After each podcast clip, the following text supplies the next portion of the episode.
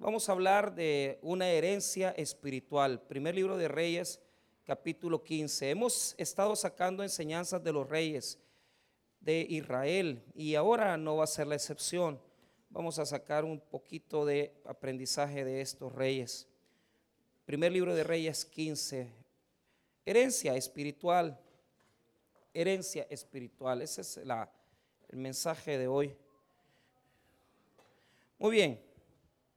El, reinado de este, eh, de este personaje es particular porque en los ocho versículos que aparece su historia, solamente se reduce a tres cosas. Reinó, ¿verdad? Hizo las cosas mal y murió. O sea, eso es el resumen que aparece de su vida en este libro. Cuando nosotros acudimos a otro texto de la Biblia, como lo es el segundo libro de las crónicas, ahí aparece un poco más amplio la información acerca de su persona. Pero la reflexión que nos deja en esta mañana es esa exactamente. ¿Qué tan relevantes seremos nosotros eh, con nuestra vida? ¿Qué tanto podremos dejar de herencia espiritual a los descendientes, a nuestros hijos y a los hijos de nuestros hijos, a nuestros nietos? Veamos entonces en qué consiste este tema. La palabra de Dios dice así. En el año 18 del rey Jeroboam, hijo de Nabat, habían comenzó a reinar sobre Judá y reinó tres años en Jerusalén. El nombre de su madre fue Maaca, hija de Abisalón, y anduvo en todos los pecados que su padre había cometido antes de él, y no fue su corazón perfecto con Jehová su Dios como el corazón de David su padre. Mas por amor a David, Jehová su Dios le dio lámpara en Jerusalén, levantando a su hijo después de él y sosteniendo a Jerusalén por cuanto David había hecho lo recto ante los ojos de Jehová y de ninguna cosa que le mandase se había apartado en todos los días de su vida, salvo en lo tocante a Urias Eteo. Hasta ahí vamos a leer. Padre, bendiga su palabra. Sea usted hablando a nuestros corazones, instruyendo nuestras vidas, pero sobre todas las cosas que podamos ser transmisores, instructores de la verdad de Dios. Bendito Dios, que tu Espíritu Santo hable y ministre en nuestras vidas. En el nombre de Jesús. Amén y amén. Pueden tomar asiento, amados hermanos. Muy bien.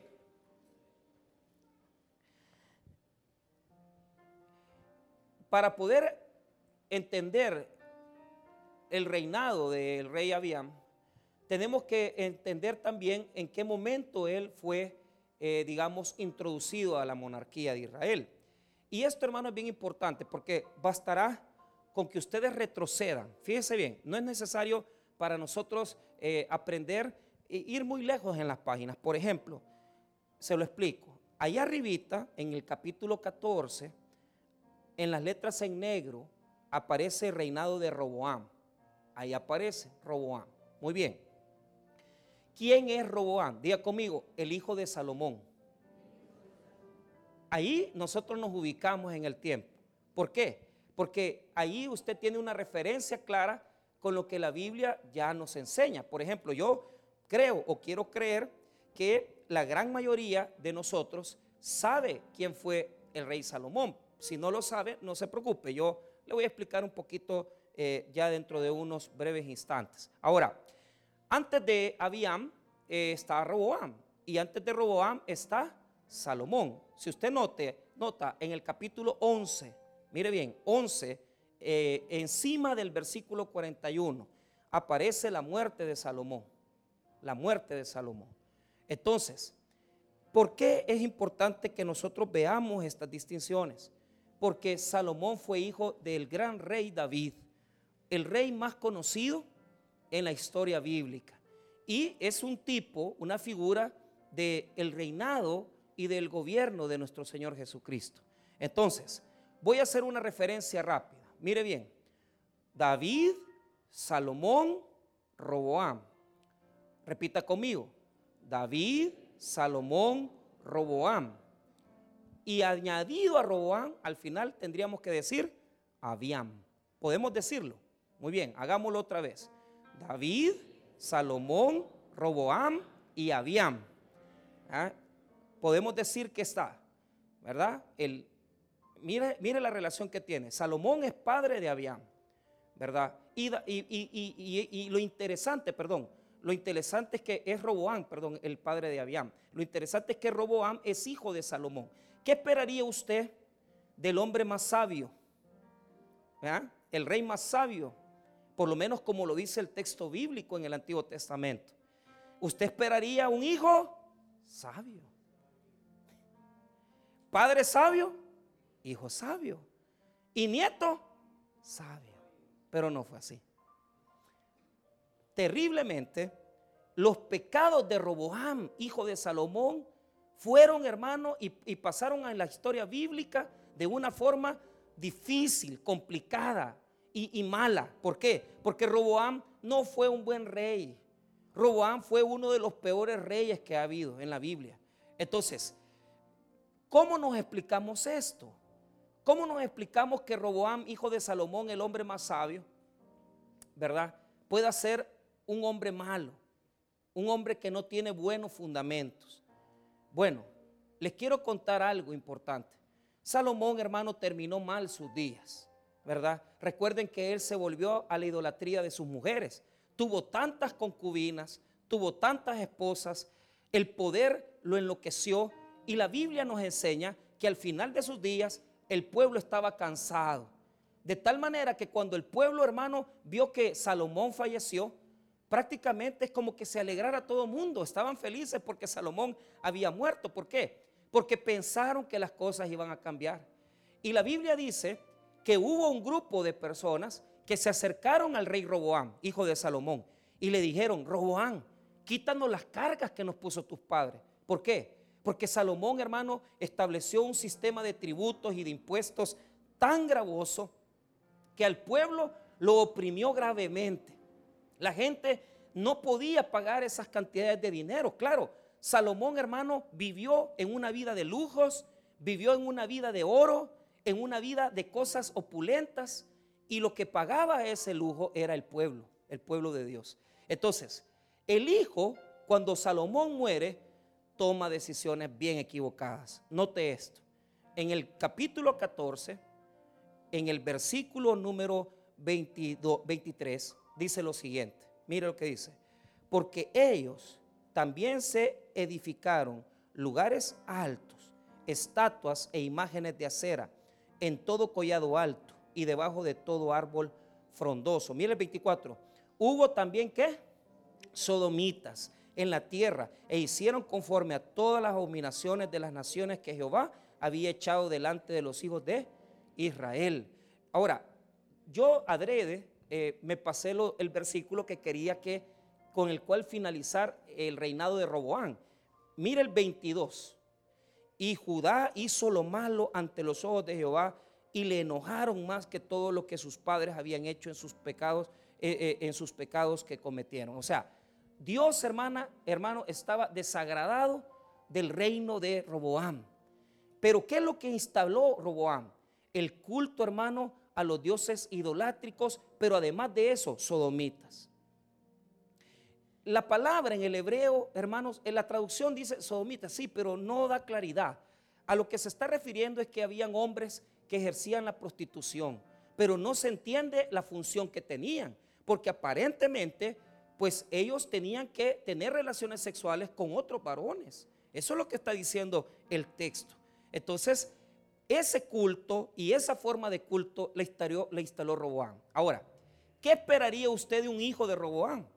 Que se crió adorando ídolos, que se crió adorando imágenes, que se crió en ese desastre en el que Roboán gobernó. Claro, usted lo que tiene que esperar es un hijo malo. Un hijo malo. Abiam es el hijo de Roboam. Ahora, note cómo se resume el reinado de Abiam. Se resume primero, reinó tantos años, ¿verdad? Después hizo lo malo, no fue conforme al corazón de su padre. La palabra dice padre David. ¿Por qué? Porque si es su bisabuelo, pero David fue un hombre con un corazón recto ante los ojos de Dios. Y el reino de David fue recto ante los ojos de Dios. Y David fue agradable ante los ojos de Dios. Pero Abiam no es agradable ante los ojos de Dios. Entonces, veamos el versículo, capítulo 15, versículo número 2. Mire cuántos años gobernó. Día conmigo, tres años. Y reinó tres años en Jerusalén. El nombre de su madre fue Maaca, hija de Abisalón. Y anduvo en todos los pecados que su padre había cometido antes de él. Y no fue su corazón perfecto con, como, perfecto con Jehová, su Dios, como el corazón de David, su padre. Ahora, note, cuatro. Mas por amor a David, Jehová su Dios le dio lámpara en Jerusalén, levantando a su hijo después de él y sosteniendo a, día conmigo lámpara. Escuche bien. Mire qué bonita la palabra. Lo que está diciéndonos es que Abiam no hizo nada bueno en su vida. Su reinado duró tres años y solo hizo lo malo. Imagínate pasar a la historia como alguien del cual ni te acuerdas, de que del cual ni tan siquiera puedes decir, mira, yo no me acuerdo de esa persona, ni me acuerdo que me haya dado un buen consejo, ni que me haya dado un mal consejo. La realidad es que yo no sé, ¿verdad? No sé en qué momento esa persona pasó por mi vida. Pero lo que quiero mostrarte es lo siguiente, hermanos míos. Dios ya había preparado el futuro. ¿Por qué? Dice que aunque él anduvo en, malos caminos, ¿verdad? Dios le dio lámpara. Diga conmigo otra vez lámpara. ¿Quién es la lámpara? La lámpara va a ser el hijo, el hijo de Abiam. El hijo de Abiam va a ser un buen rey y va a ser alguien que va a cambiar y va a reformar toda la situación que sus padres habían hecho. Entonces, esto hermano es algo tremendo. ¿Sabe por qué? Vaya, vamos a plantarnos en, un pensamiento. Fíjese que hace unos ocho años o diez se creó una teología y esta teología es una teología que es parte de todo este, digamos, de predicadores de la prosperidad. Y decían, día conmigo, maldiciones generacionales. Entonces, en la teología de maldiciones generacionales, yo leí un libro que se llama él vino a darle eh, libertad a los cautivos. Y es de una eh, profeta americana que escribió ese libro, bien extraño. Entonces yo leí en ese libro, decía, es de editorial Whitaker, muy mala, por cierto, solo, solo expone libros de, de guerra espiritual. Entonces, dice ese libro que el demonio que habita en el Padre es el mismo demonio que habita en el Hijo. De tal manera que si mi padre es un alcohólico, el demonio de alcoholismo está en mí. Y el demonio del alcoholismo pasa a mi hijo y al siguiente hijo en mi descendencia. Eso es preocupante. ¿Por qué? Porque yo he ido a un montón de cultos, he ido a un montón de lugares a donde se adora. Y yo me acuerdo haber ido a, una iglesia en la Santa Elena, en la colonia Santa Elena, que nos mandaron a una capacitación. Entonces, ellos liberan, liberan a las personas de maldiciones generacionales. Por ejemplo, eh, si la madre tuvo el problema de que se divorció porque fue infiel, entonces ella, la hija, también va a ser infiel. Y así sucesivamente el demonio va a ir saltando de uno en uno hasta llegar, ¿verdad?, a la primera, la segunda y tercera generación. Diga conmigo, mis generaciones son de bendición. Hermano, oiga bien lo que le voy a decir. No hay tal cosa en la Biblia que nos enseñe que los demonios saltan de generación en generación. No puedo yo creer que cuando haya una persona, venga la maldición desde esta persona hasta la siguiente descendencia y a la siguiente generación. Eso no puede ser. Si, si mi padre fue alcohólico, yo soy alcohólico, no es porque yo tengo una maldición, no es porque yo tengo un demonio. Y entonces, pastor, ¿por qué es? Pues esa es la pregunta que yo le voy a hacer. ¿Por qué si la madre no se pudo casar, la hija no se puede casar. Hay generaciones de matriarcados donde usted puede ver que la, madre no se casó, la hija no se casó, tuvo hijos, pero y, como que se va repitiendo los patrones. Entonces, preguntándole a la ciencia es bien interesante porque yo les contaba a los hermanos, a mí me dio clase en la Universidad Luterana cuando comencé a estudiar teología en la licenciatura. Eh, un gran psicólogo y también eh, abogado, el licenciado Flores Joya.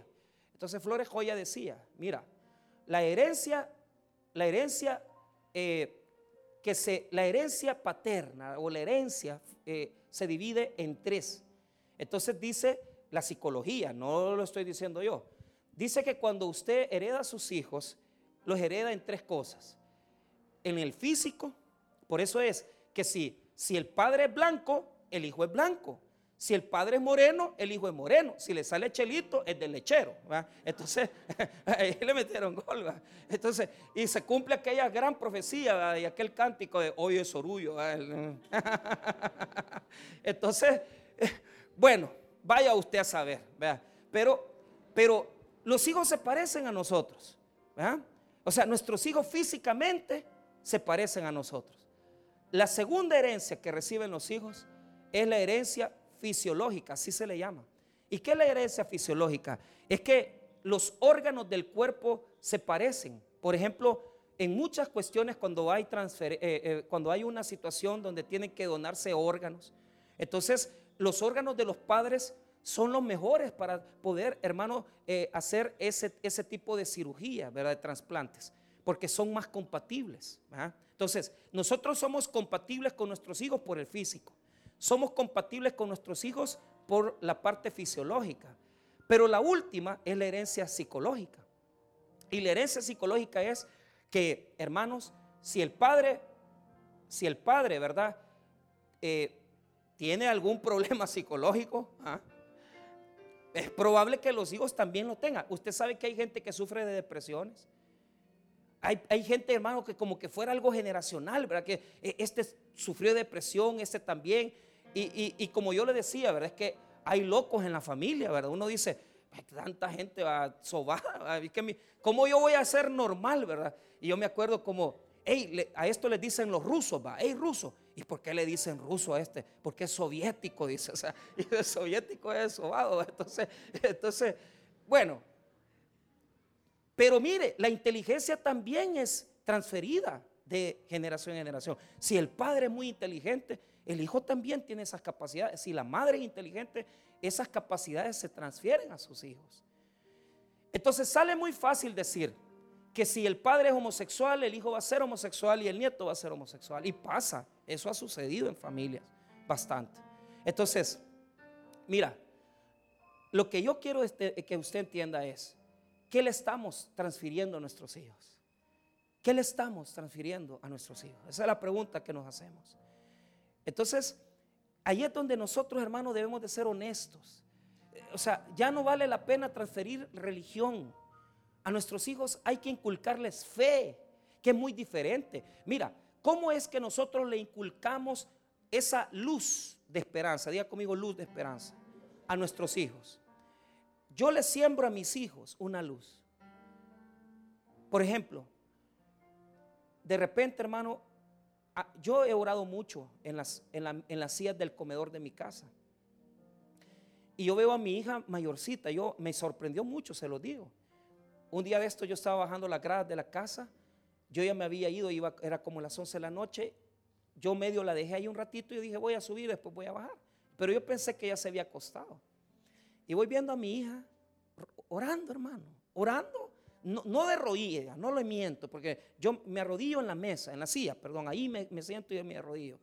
Y voy viendo a mi hija con las manitas así, yo no sé por qué estaba orando. No le pregunté. Es que esas son las herencias de fe que dejamos. Una herencia de fe, eh, la gente se equivoca, es que yo traía a mis hijos a la escuela bíblica. No, hermano, la herencia se transfiere en dónde? En la casa, no en la iglesia. Amén, hermanos. O sea, si usted piensa que aquí no, vamos a, reformarle a su hijo, ¿ah? aquí no es reformatorio, hermano. Y los maestros de escuela bíblica tampoco son reformadores. Usted es el que tiene el cincho, usted es el que tiene la Biblia, usted es el que tiene la fe. Pero ¿qué es lo que le quiero enseñar? Que esa, esa semilla que yo sembré en mi hija una vez tal vez, que ella me ha visto orar, muchas veces, yo estoy orando en mi cuarto y ellas entran. Y mire cómo respetan respetan mi espiritualidad, mi, familia. Al principio, al principio no la respetaban porque entraban y entraban y sacaban lo que tenían que, a veces una camisa o cualquier cosa, una blusa que han dejado ahí. O sea, ahora hermano, de repente me encuentran orando Y desde que abren la puerta ya se calla todo el mundo, cierran la puerta. Porque respetan mi fe y respetan mi espiritualidad. ¿Quiénes quieren ser respetados aquí de esa forma? Que sus hijos sepan, mira, con mi mamá no te metas porque a las 4 de la mañana hay ahora. Mire, aquí está un, hermano que yo aprecio mucho, un buen amigo. Su mamá, todos los días a las 4 de la mañana, hermana Lupita, orando por él, orando por su familia. Es que eso, hermano, es es lo que va a transferirse en generación en generación. ¿Por qué? Porque si nosotros como padres logramos inculcarle semillas de luz a nuestros hijos, ellos van a ser lámpara. ¿Para quiénes? Para su generación, para mis nietos, para mi descendencia. Yo anhelo el día, el día, hermano, que yo pueda ver a mis hijas llevando una enseñanza bíblica aquí. Porque eso me va a demostrar que no ha sido en vano todo el tiempo que le hemos servido a Dios. Y que han aprendido por lo menos un poco. Tal vez ninguna de ellas pueda.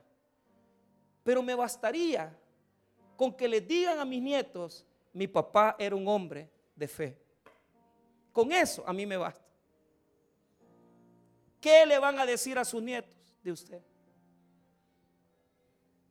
Es que mi papá, yo lo conocí, tuvo esto, compró esto, pero después murió. No hiciste nada, habían neutralizás la lámpara. Pero ¿qué es lo que nos demuestra este texto? ¿Sabes qué a mí me impacta de este texto? Que a pesar que habían era perverso y malo, diga conmigo, la luz no se apaga. Pero dígalo bien, hombre. Mire, hermano, aunque usted tenga un poquito de fe, y sea malo para orar.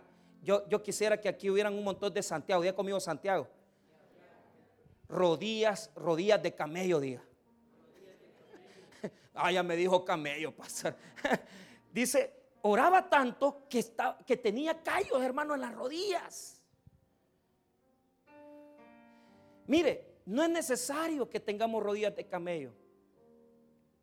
Con solo que hablemos de la fe, estamos sembrando en nuestros hijos una semilla de luz.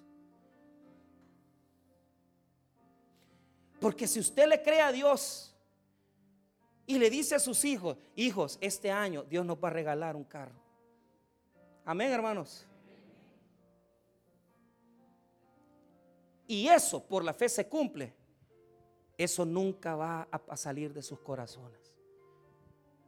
¿Qué nos enseñó las tradiciones? Enseñarle a nuestros hijos a rezar, enseñarle a nuestros hijos a presionarse, enseñarle a nuestros hijos un montón de cosas, pero no sabían por qué. Cuando usted le transfiere religión a sus hijos, ya sea evangélica o católica, el impacto es nulo. Porque lo que ellos van a aprender es nada más a vivir de forma religiosa.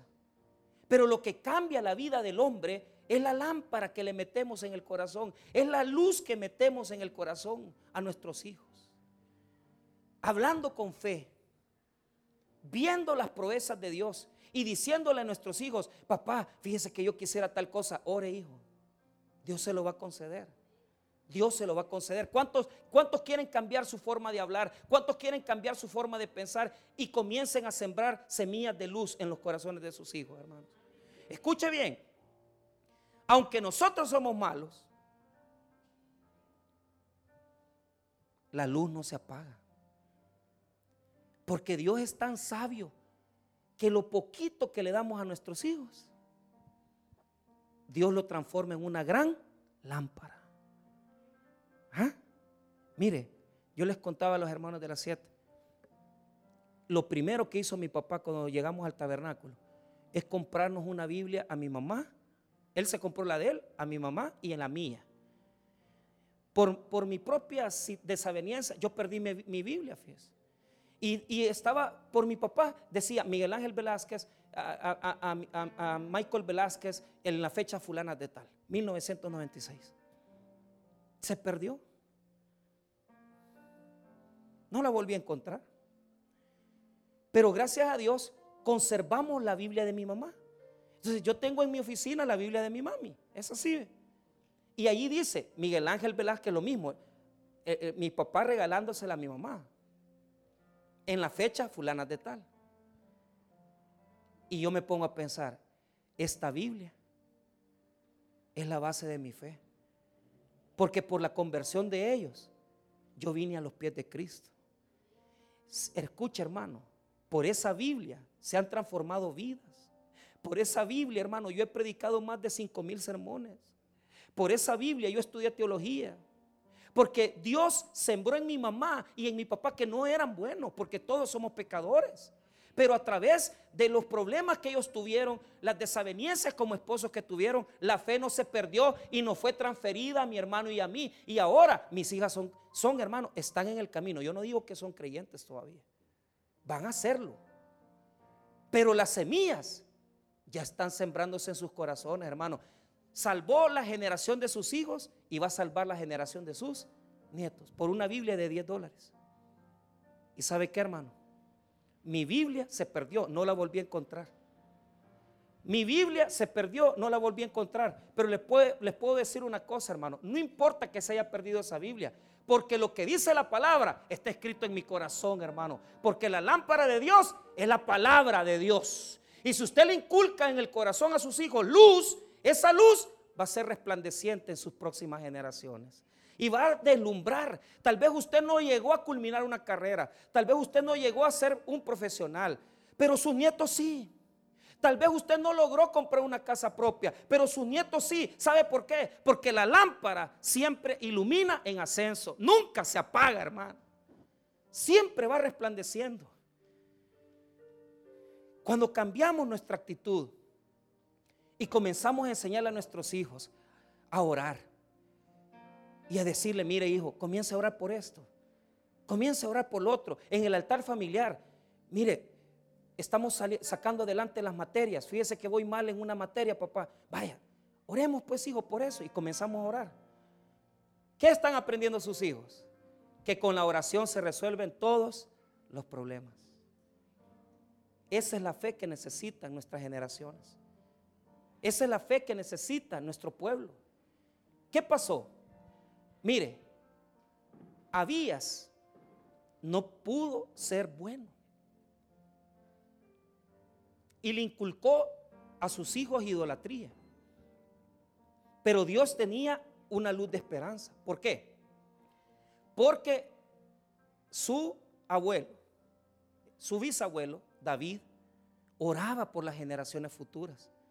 ¿Y sabe qué? David, hermano, por haber servido al Señor, y porque David fue fiel al Señor, Dios tuvo misericordia de su próxima generación. Y mire lo que dice el versículo número 3. Mire lo que dice. Y anduvo en todos los pecados que su padre había cometido antes de él. Y no fue su corazón perfecto con Jehová su Dios como el corazón de David. ¿Su qué? ¿Por qué dice padre si era el bisabuelo? ¿Por qué? Porque era el padre de la fe, de la familia. Usted tiene que ser padre de la fe de sus hijos.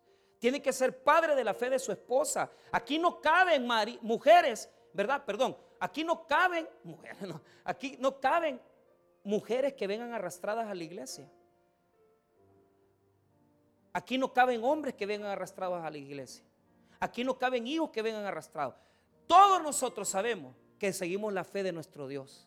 Escuche bien, hermano. Aunque el testimonio de, su padre Robón era malo, él pudo haber visto el testimonio de su abuelo, David. Y no lo vio, fíjese. No lo vio. Y su corazón no fue recto con Dios porque fue un gran idólatra. Pero ¿qué nos demuestra esto? Que no hay maldiciones generacionales. Diga conmigo, no hay maldiciones generacionales. Entonces, ¿qué es lo que cambia el futuro? Nótelo ahí. Mire lo que dice el versículo número 5, 4, perdón. Más por amor a David, Jehová su Dios, le dio lámpara en Jerusalén, levantando a su hijo después de él y sosteniendo a, Jerusalén. Verso 5. Por cuanto David había hecho lo recto ante los ojos de Jehová y de ninguna cosa que le mandase se había apartado en todos los días de su vida, salvo el tocante a qué? O sea, ¿qué pasó con David? Cometió una gran falta porque mató a Urias Eteo mandó a matar a Urias Eteo. Pero ¿sabes qué? el servicio y la rectitud del corazón de David llevaron bendición a sus próximas generaciones. Te das cuenta que con tu servicio, con tu trabajo bendecís a tus hijos y tus nietos. Que los que le sirven al Señor saben que sus hijos y sus nietos pueden también ser de luz. ¿Y sabe qué me impresiona de este versículo? Que Abiam no quiso seguir a Dios. Él pudo haber dicho, voy a ser como David, voy a ser como mi, mi abuelo, voy a ser como él.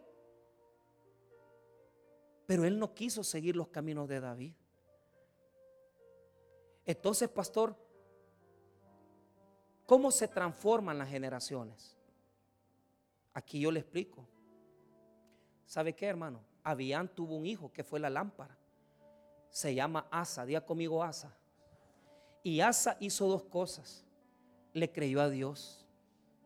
Y segundo, con el conocimiento que tenía de la palabra de Dios, destruyó los dioses que le heredaron su papá y su mamá. Mire lo que dice el versículo 9. Asa, hijo de Abián, descendiente del rey David, descendiente de Salomón, descendiente de Roboán. ¿Qué hizo Roboán? Puso a los sodomitas. ¿Qué hizo la mamá o la abuela de Asa? Puso una imagen idolátrica pero mire lo que hizo Asa, versículo 9. En el año 20 de Jeroboam, rey de Israel, Asa comenzó a reinar sobre qué? Sobre Judá. Y reinó 41 años en Jerusalén. El nombre de su madre fue Maaca, hija de Abisalón. Note cuántos años gobernó, cuántos años? 41 años. Mire cómo duró su reino. ¿Sabe por qué? Porque fue bueno ante los ojos de Dios. Mire lo que dice el versículo 11.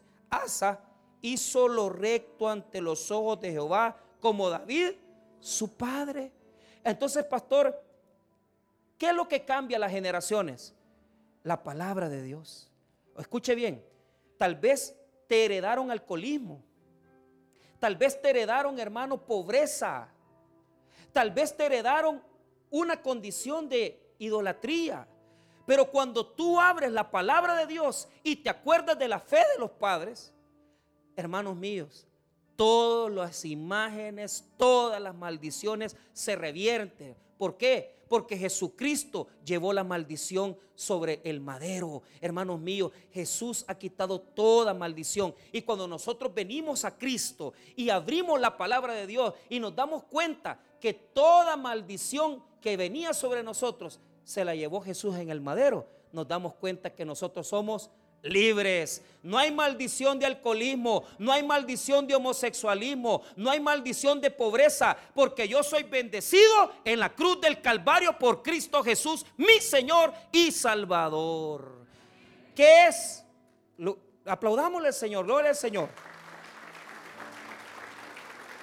Revierta la maldición. Mire, ¿qué es lo que aprendimos entonces? Costumbres. Sí, tradiciones, sí, y conductas. Eso hemos aprendido. Hay personas que me dicen, y yo les comento esto con todo el respeto, pero una hermana que yo, yo, yo doy consejería, ustedes saben que aconsejo cinco sesiones para casar a alguien. Pero si usted, está acompañado desde hace cinco años, no espere que le aconseje, ¿va? tampoco. Ya, usted me puede dar clases a mí, yo no le puedo dar clases a usted. Entonces, estos jóvenes se acercaron y me dicen, pastor, mire, y mire, creyentes metidos en la iglesia. Y me decía la muchacha, porque hay una, la segunda sesión es para sacar todo lo que está dentro, toda la basura de nosotros, lo que hemos sido creados. Yo no sé si ahí aprendiste a golpear, si ahí aprendiste a maldecir a, a la mujer, a golpear mujer, yo no sé dónde. Pero esta muchacha me decía, pastor, yo, si hay algo que yo odio es a mi mamá. ¿Qué te hizo tu mamá? Mi mamá nos dejó a mi hermana y a mí con mi papá, se fue con otro hombre a Estados Unidos, nos dejó tirados. Entonces me dice, mire, nunca en mi vida voy a ser como ella. Curiosamente, hermano, me encontré con su esposo porque yo los casé. Y yo pensaba que tenía buena mano, fíjese. Pero ellos fueron los, primeros que se divorciaron. Y después de ellos comenzaron a divorciarse un montón. Entonces ya me di cuenta que no tengo buena mano, hermano. Un gran juicio les ha caído. Pero me encontré al esposo. ¿Qué tal, hermano? ¿Cómo te va? Él tiene ya una, una pareja nueva. Entonces, y me dice, pastor, ¿y, tu señora? Mire, hermano, paso a paso cometió los mismos errores que cometió su mamá. Lo que más odiaba es en lo que ella se convirtió. Hay personas aquí que no pueden mantener ni un matrimonio, no son estables emocionalmente. ¿Y eso de quién lo heredaste? ¿De tu papá o de tu mamá? No es una maldición, no es un demonio, es que aprendiste, aunque vos no te dabas cuenta, aprendiste, guardaste la conducta dentro de tu corazón y te convertiste en eso. Y te convertiste en lo que más odiabas. Porque ahora ya llevas dos parejas, tres parejas y ya dejaste tus hijos tirados. Mira, te voy a decir algo. Te comparto mi testimonio con el respeto de mi familia que me ve. Mi bisabuelo, ustedes saben, don Miguel Ángel, Joya, Velázquez Joya, Velázquez, perdón, tuvo 42 hijos. O sea que yo no soy ningún sencillo. ¿ah? Por eso me quedé chiquito. Entonces, hermanos, en nuestra familia no somos normales. Mi abuelo tuvo sus deparíos. También tuvo hijos fuera. Entonces yo cuando me casé le dije, Cintia, mira, esto es lo que yo llevo dentro de mí. Esto es lo que está dentro de mí. No está afuera, está dentro de nosotros, está en nuestra mente.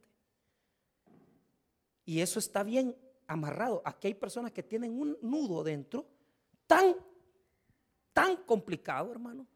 Y usted dice, ¿y por qué soy así? Porque así aprendiste a ser. Entonces yo le dije, Cintia, yo no puedo, pero te, en el nombre de Jesús, yo voy a tratarte de serte fiel. Así le dije. Y ella hasta se puso a chillar porque ella quería que yo le diga, yo te voy a ser fiel toda la vida, nunca te voy a poner los cachos. Y hasta uno me estaba saliendo aquí. Entonces, pero no, yo fui honesto.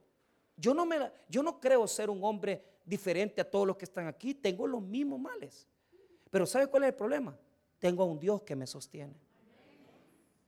Tengo un Dios que me sostiene. Y lo tengo en mi corazón. Téngalo usted también. Yo revertí las maldiciones de las herencias malditas, de divorcio, de infidelidad. Y después me di cuenta con los años que la verdadera condición de mi familia no es, hermano, óigame bien lo que quiero decir, no es que somos infieles, es que no sabemos ser hombres porque tenemos hijos y no los criamos. Porque no sabemos ser padres. ¿Cuántos hay gente aquí que no sabe de paternidad? Que a los hijos la mujer los ha criado y usted no los ha criado síndrome del padre ausente. O sea, toda la vida, mira fulano, ahí estuvo, pero estuvo como bulto porque usted no hizo nada por crear sus hijos y por educarlos. ¿Sabe por qué? Esa es la verdadera razón, porque en la familia hay un montón de hijos que no han tenido papá y los dejan malcriados. Y por eso ellos se meten con una mujer, con otra mujer, se casan con una y no pueden estar con una sola, tienen que tener a dos. Por un vacío, ya comido un vacío. ¿Cuál es el nudo que tenés en tu corazón? ¿Cuál es el nudo que tenés en tu corazón? Yo no sé cuál es el nudo, pero te voy a decir algo. Eso lo llevas en tu sangre, lo llevas dentro de tus venas. Eso es lo que somos. Pero te voy a decir algo más grande. En las mismas venas llevas la sangre de Cristo que quita todo pecado. Y el ADN de Jesús es más fuerte que el ADN de tu Padre, porque en Cristo somos más que vencedores, hermano. Óigame bien, hermano, gloria a Dios. Revierte la maldición de pobreza, revierte la maldición, hermano, de escasez, revierte la maldición de adulterio, de infidelidad, de inestabilidad, de mal carácter. Sácalo de ahí. Jesús lo puede hacer. Lucha con eso, pelea con eso, sácalo de tu corazón. ¿Por qué? Porque solo la palabra de Dios puede sacarnos las mentiras y las conductas incorrectas que nos heredaron nuestros padres. Hermanos míos, Asa cambió su vida y quitó los sodomitas, que era la herencia de su papá, y quitó a la diosa de su mamá. Mire lo que dice el 11. Y Asa hizo lo recto ante los ojos de Jehová como David su padre, porque quitó del país a los sodomitas y quitó todos los ídolos que sus padres habían hecho. También privó a su madre Maaca de ser reina madre porque había hecho un ídolo de acera. Además deshizo Asa el ídolo de su madre y lo quemó junto al torrente de qué? Diga conmigo ídolos heredados. Cierro. Vos dejaste solos a tus hijos. No llegabas ni a dormir. En el corazón de tus hijos se fue haciendo un ídolo. Y cada día se fue haciendo con mayor forma. Cada día tomó mejor cuerpo, mejores ojos. Estos ídolos se los heredó mamá y se los heredó papá. ¿Qué ídolo te metieron a ti? ¿Qué ídolo metieron en tu corazón? Poco a poco lo fueron haciendo, porque vos querías abrazar a tu papá y no, y no se dejaba. Y tu papá te rechazó, no te puso ni el apellido. Te tuvo escondido tantos años y no quiso reconocerte. Y ese ídolo se hizo en tu corazón. Hermanos míos, Asa quitó los ídolos de sus padres. ¿Por qué? Porque sí se puede cuando tenemos a Cristo con nosotros. No repita los errores de papá y mamá. Haga una nueva vida y sea libre porque Cristo ha venido a darnos vida y vida en abundancia. Destruyamos los ídolos destruyamos las malas conductas y hagamos una vida que glorifique a Jesús y que glorifique al Rey de Reyes y Señor de Señores, porque la sangre de Cristo quita todo pecado y somos más que vencedores en Cristo Jesús. Si has venido rendido en esta mañana, no lo hagas, no te rindas. Sigue luchando con tu debilidad, sigue luchando con tu perversión, porque Jesús te va a dar el poder de ser libre. Vamos a orar, hermanos.